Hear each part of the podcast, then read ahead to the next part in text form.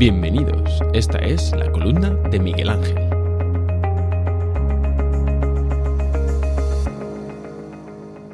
La humanidad ha vivido en constante guerra. Primero guerras entre tribus, luego entre países y finalmente guerras entre continentes. Los humanos no sabemos vivir sin pelearnos con nosotros mismos.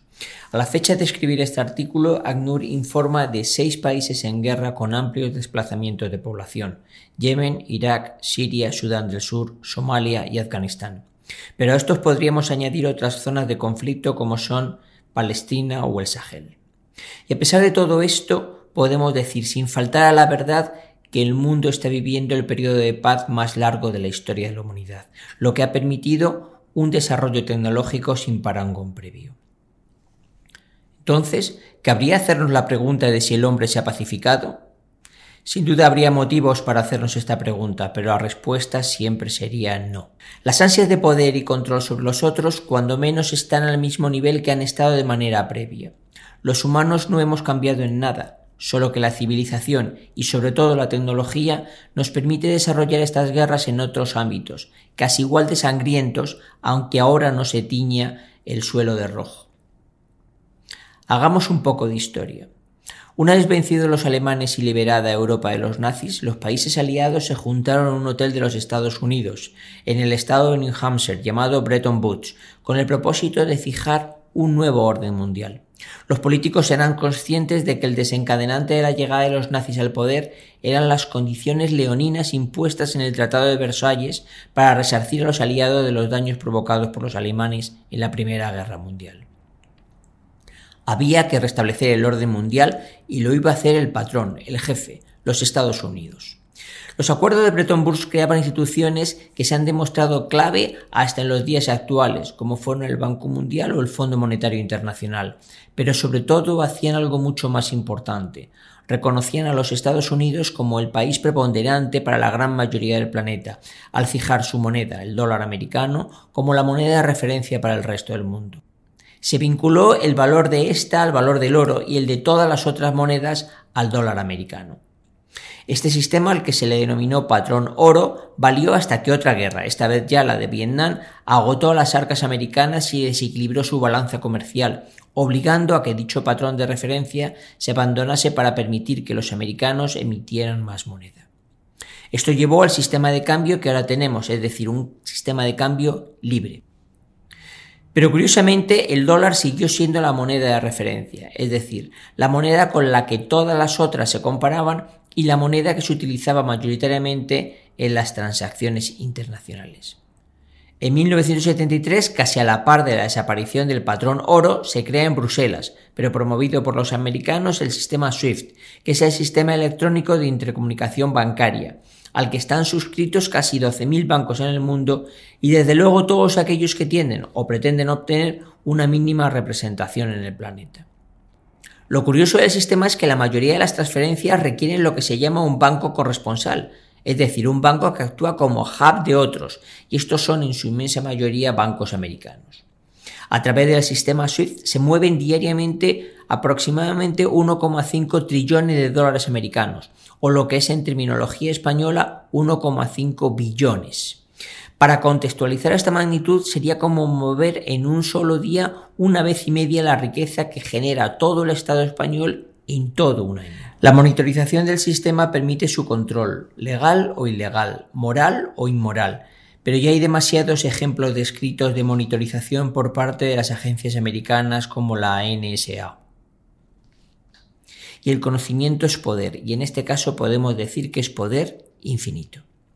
Adicionalmente, este inmenso negocio de corresponsalía bancaria genera unas ingentes comisiones y gracias a que tres quintos de los bancos corresponsales son bancos americanos, estos se quedan con el 52% de las comisiones bancarias que se generan diariamente en el mundo.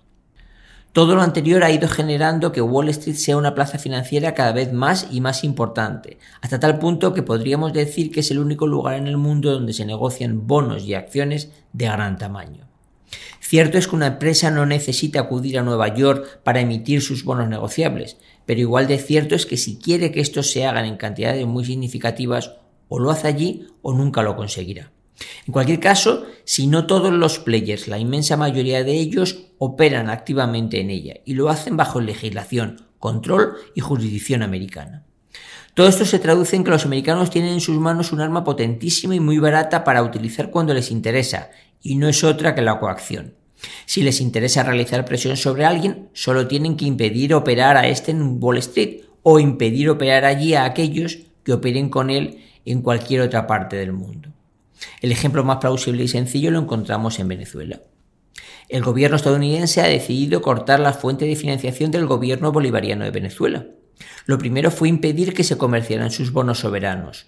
Lo segundo, lo de sus empresas, principalmente su petrolera, y después impedir operar a aquellos que hagan algún acuerdo comercial, aunque sea en otra parte del mundo, con el gobierno de Venezuela. Dicho y hecho.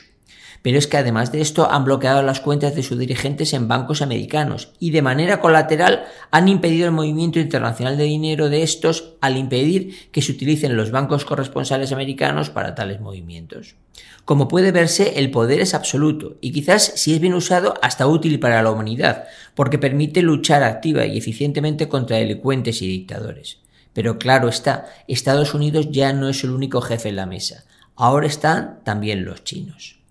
Hace escasamente una década, China representaba solo el 3,5% del PIB mundial, pero hoy en día representa ya el 12,5%, y depende de las estimaciones quien las haga, se estima que entre el año 2025 y 2030 será el líder mundial por generación de PIB. Aquí es donde China no acepta esta situación de control americano o de no control por su parte. El euro nació con la idea de ser una moneda preponderante, pero se quedó todo en una ilusión. Pero es que el yuan es una moneda irrelevante en el mercado internacional. Todas las compras y ventas internacionales en China se hacen en dólares americanos y la situación de pérdida de control llega hasta tal punto que su segunda mayor empresa por capitalización bursátil, que es Tencent, está obligada a cotizar, además de en su plaza de referencia, que es Hong Kong, en Nueva York. Todo un insulto para el orgullo chino. La plaza financiera por excelencia del mercado asiático siempre ha sido Hong Kong. Es más, el que fuese durante muchos años el principal banco internacional inglés tenía y tiene nombre asiático, el HSBC, Hong Kong Shanghai Bank Corporation, porque nació allí.